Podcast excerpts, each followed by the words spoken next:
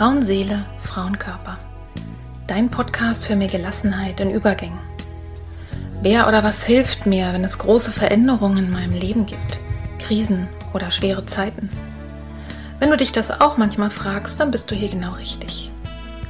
In diesem Podcast bekommst du Informationen und Impulse, um zu verstehen, was gerade mit dir passiert. So wirst du ruhiger und kannst dein Leben wieder in die eigenen Hände nehmen. Die Impulse hierfür bekommst du von Expertinnen oder von Frauen, die hier ihre besonderen Erfahrungen mit uns teilen. Und du bekommst sie von mir. Mein Name ist Petra Drachenberg. Ich bin tiefenpsychologische Kunsttherapeutin, Fachbegleiterin für Psychotrauma und Expertin für Frauenleben mit Praxis in Berlin. Wenn du mehr über mich oder den Podcast erfahren möchtest, dann hör gerne in die ersten Folgen rein. Und jetzt wünsche ich dir von Herzen viel Freude mit einer neuen Folge von Frauenseele, Frauenkörper. Hallo und herzlich willkommen zu dieser weihnachtlichen Folge. Ich freue mich sehr, dass du heute auch wieder eingeschaltet hast und mach es dir gemütlich, mach es dir richtig kuschelig, leg dir vielleicht eine Decke um die Schultern. Bei mir ist es auch gerade ein bisschen kühl im Zimmer weil die Heizung zu kämpfen hat. Aber ich habe es mir hier mit meinem Ingwertee gemütlich gemacht und mit meinen Kerzen und Blumen. Also lass dich mal ein bisschen mitnehmen in die weihnachtliche Stimmung.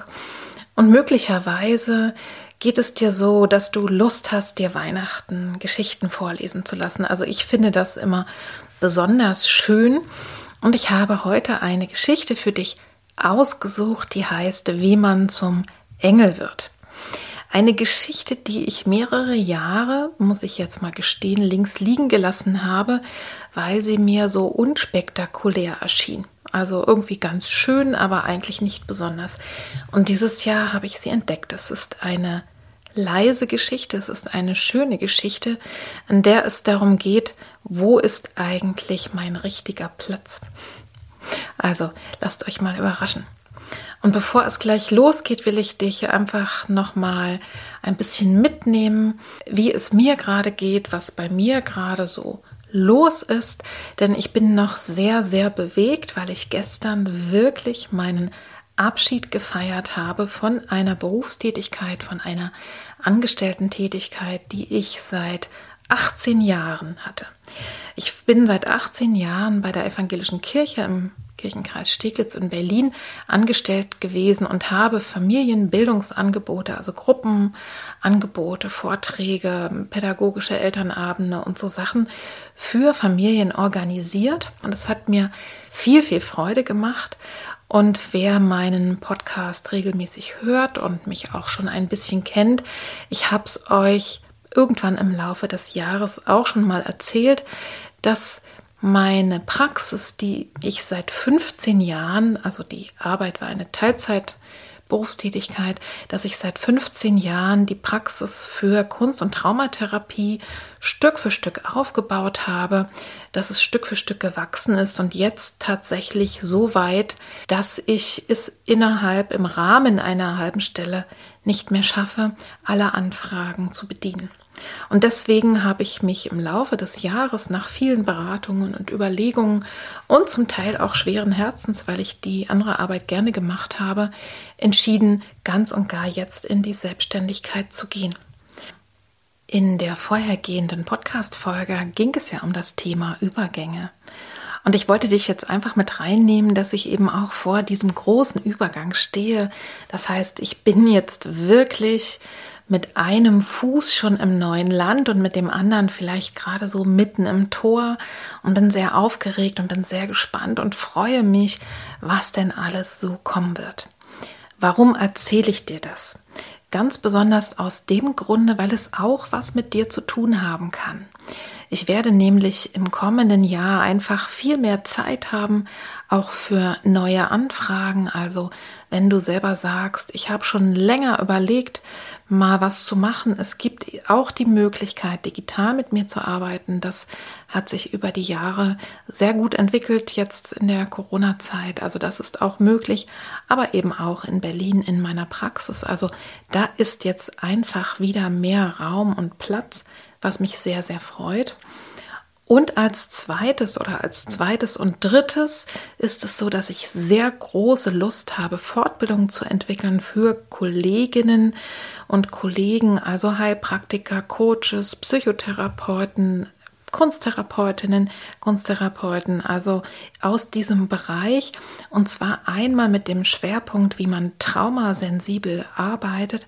Das ist eine sehr spannende, wichtige Frage, die mir immer immer mehr ans Herz gewachsen ist und mit der ich auch sehr viel anfangen kann, sehr viel Erfahrung jetzt habe über die Jahre und zum anderen mit dem Schwerpunkt kreative Methoden anzuwenden und auch zum Beispiel zu lernen, wie man Imaginationen anbieten kann, was da die Risiken, die Chancen sind, wie man das am geschicktesten macht. Denn die Klientinnen und Klienten, die damit was anfangen können, das ist nicht für alle was, aber wer damit was anfangen kann, das ist ein riesengroßes, tolles Mittel. Und wenn du selber Imaginationen magst, hier im Podcast gibt es ja auch sehr, sehr viele, dann weißt du genau, wovon ich rede. Und ja, also ich plane diverse Fortbildungen und möchte dich jetzt an der Stelle einladen, wenn du irgendwie aus dem Bereich bist und sagst, mir fehlt genau da was oder dafür hätte ich gerne mal ein Angebot, dann melde dich doch gerne, weil ich bin jetzt gerade dabei. Ich werde dann im Frühjahr anfangen oder im Winter, Frühjahr anfangen, Dinge zu konzipieren. Und ich freue mich immer über Impulse und Anregungen. Also gib mir Bescheid, was du brauchen könntest. Und dann schaue ich mal, ob ich das, äh, ob ich dafür mal was anbiete. Ich bin auch noch nicht so sicher. Es wird sicher einige Online-Sachen geben, aber es gibt vor allen Dingen viel analog, weil es mit kunsttherapeutischen Mitteln einfach sehr ja, gerade wenn es um Kreativität geht, viel besser ist es auszuprobieren. Und das andere ist, ich werde auch Workshops anbieten für Menschen, die einfach selber mal Kunsttherapie erfahren wollen, die sich mit bestimmten Themen auseinandersetzen möchten. Also da wird es auch einiges geben. In jedem Falle werde ich starten mit dem Garten der Weiblichkeit. Die Imagination werde ich dir in die Shownotes machen und dazu mal zu gestalten, zwei oder drei Tage an einem Wochenende in einer Gruppe. Das wird großartig sein und ich bin auf alle Fälle noch dabei, schöne Räume zu finden. Das ist im Moment nicht so leicht in Berlin. Also solltest du einen kennen, melde dich gerne bei mir. Dann wird es noch ein bisschen leichter sein, was zu starten. Aber wenn du selber auch für etwas anderes einen Workshop suchst, für ein bestimmtes Thema, auch dann melde dich gerne bei mir. Meine Erreichbarkeit, also meine E-Mail und Webseite und so weiter, das findest du alles in den Show Notes. Also, das war jetzt das Hineinnehmen in meine Übergänge, in das, was kommt, in meine Freude, in meinen Wandel, in meinen Wechsel. Und jetzt geht es los mit der Geschichte. Mach's dir gemütlich, lass dich mit reinnehmen in diese wunderschöne kleine Geschichte und ich wünsche dir viel Freude dabei.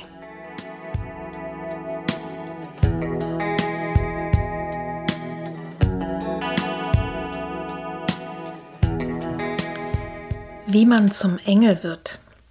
Eine Geschichte von Ruth Schmidtmumm.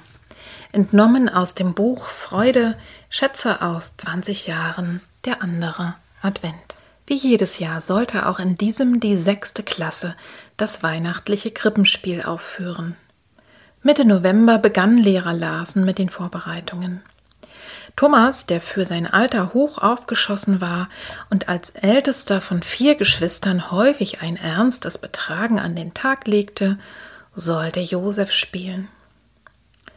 Tinchen, die lange Zöpfe hatte und Veilchen blaue Augen, wurde einstimmig zu Maria gewählt. Und so ging es weiter, bis alle Rollen verteilt waren, bis auf die des engherzigen Wirts, der Maria und Josef von seiner Tür weisen sollte. Es war kein Junge mehr übrig.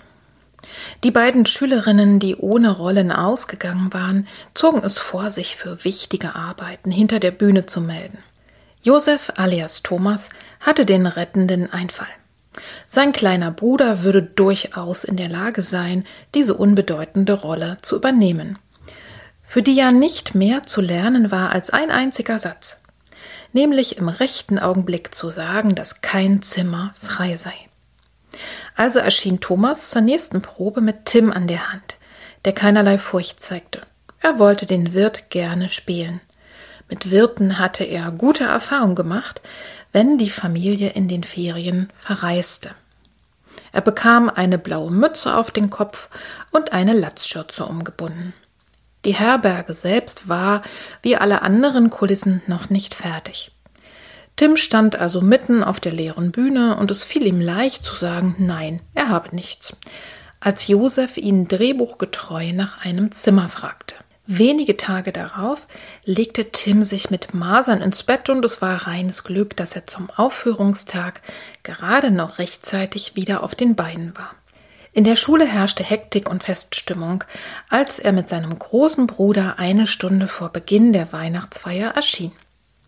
Auf der Bühne hinter dem zugezogenen Vorhang blieb er überwältigt vor der Attrappe seiner Herberge stehen.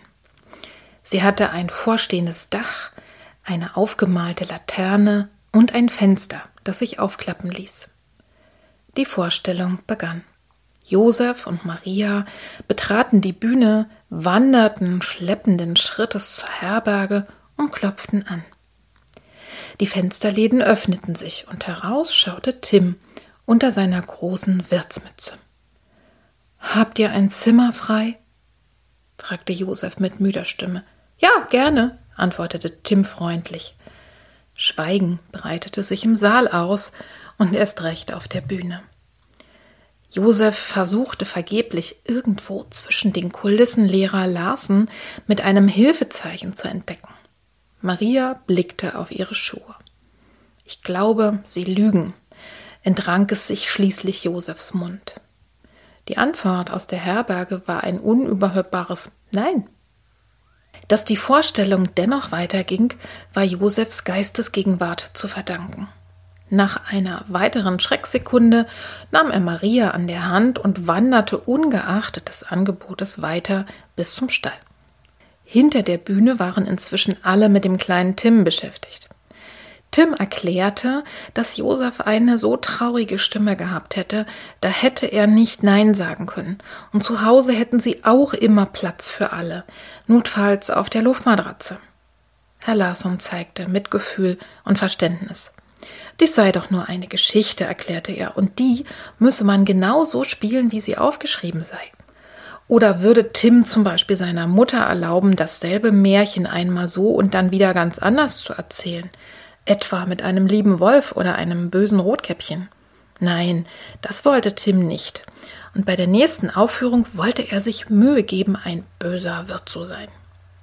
Die zweite Aufführung fand im Gemeindesaal der Kirche statt.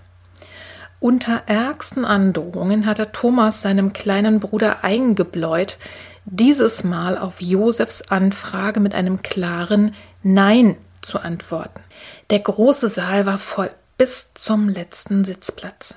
Dann ging der Vorhang auf, das heilige Paar erschien und wanderte, wie es aussah, etwas zögerlich, auf die Herberge zu. Josef klopfte an die Läden, aber es blieb still.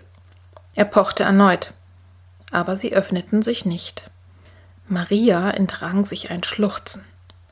Schließlich rief Josef mit lauter Stimme Hier ist wohl kein Zimmer frei.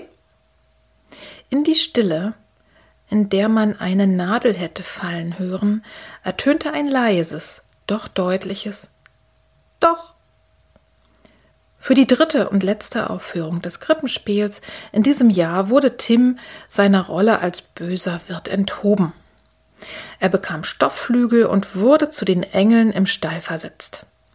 Sein Halleluja war unüberhörbar und es bestand kein Zweifel, dass er endlich am richtigen Platz war.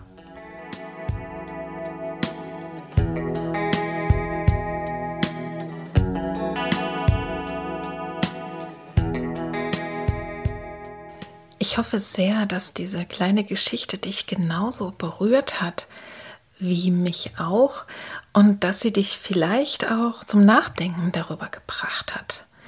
Bist du am richtigen Platz? Machst du tatsächlich mit ganzem Herzen und ganzer Seele das, was du bist, das, was dir entspricht? Und vielleicht ist es so, dass die Botschaft dieser kleinen Weihnachtsgeschichte wirklich heißt, sei der du bist, sei die du bist.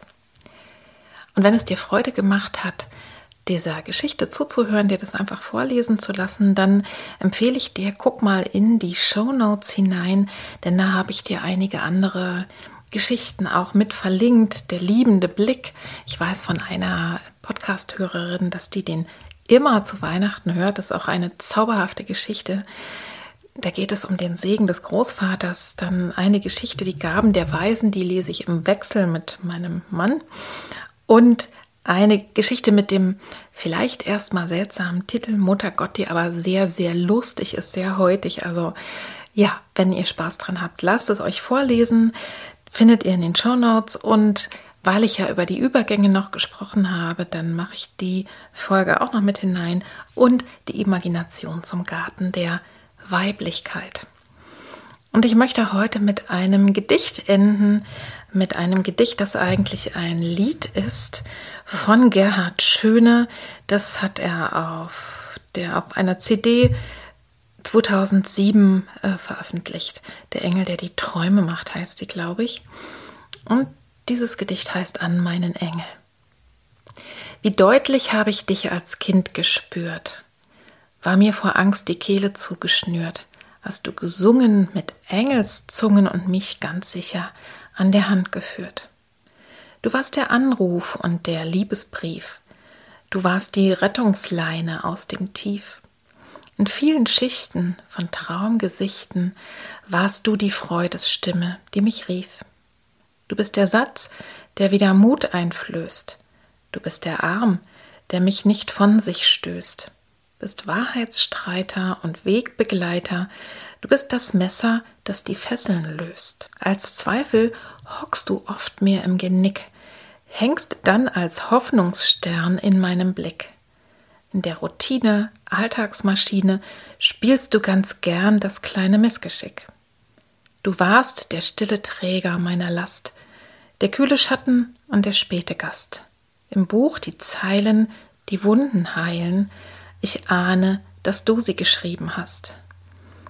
Mal warst du Fallstrick und mal Wanderstab, das Wunder, das ich nicht erwartet hab. Leg ich die Glieder zum Sterben nieder, wirst du die Leiter sein aus meinem Grab. So ein schönes Gedicht von Gerhard Schöne. Ich hoffe, dass die eine oder andere Zeile dein Herz bewegt und ich hoffe, dass dir auch selber bewusst ist, dass auch du für andere Menschen ein Engel sein kannst. Mit einem Wort, mit einem Anruf und dass auch du von anderen Menschen dich ganz tief berühren lassen kannst auf sehr verschiedene Weise. Lasst uns doch alle, gerade in dieser Weihnachtszeit, aber gerne auch übers ganze Jahr hinaus, füreinander Engel sein.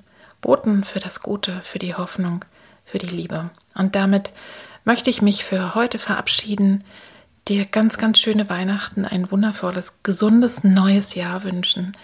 Lass es dir recht gut gehen. Viele liebe Grüße von Petra. Tschüss.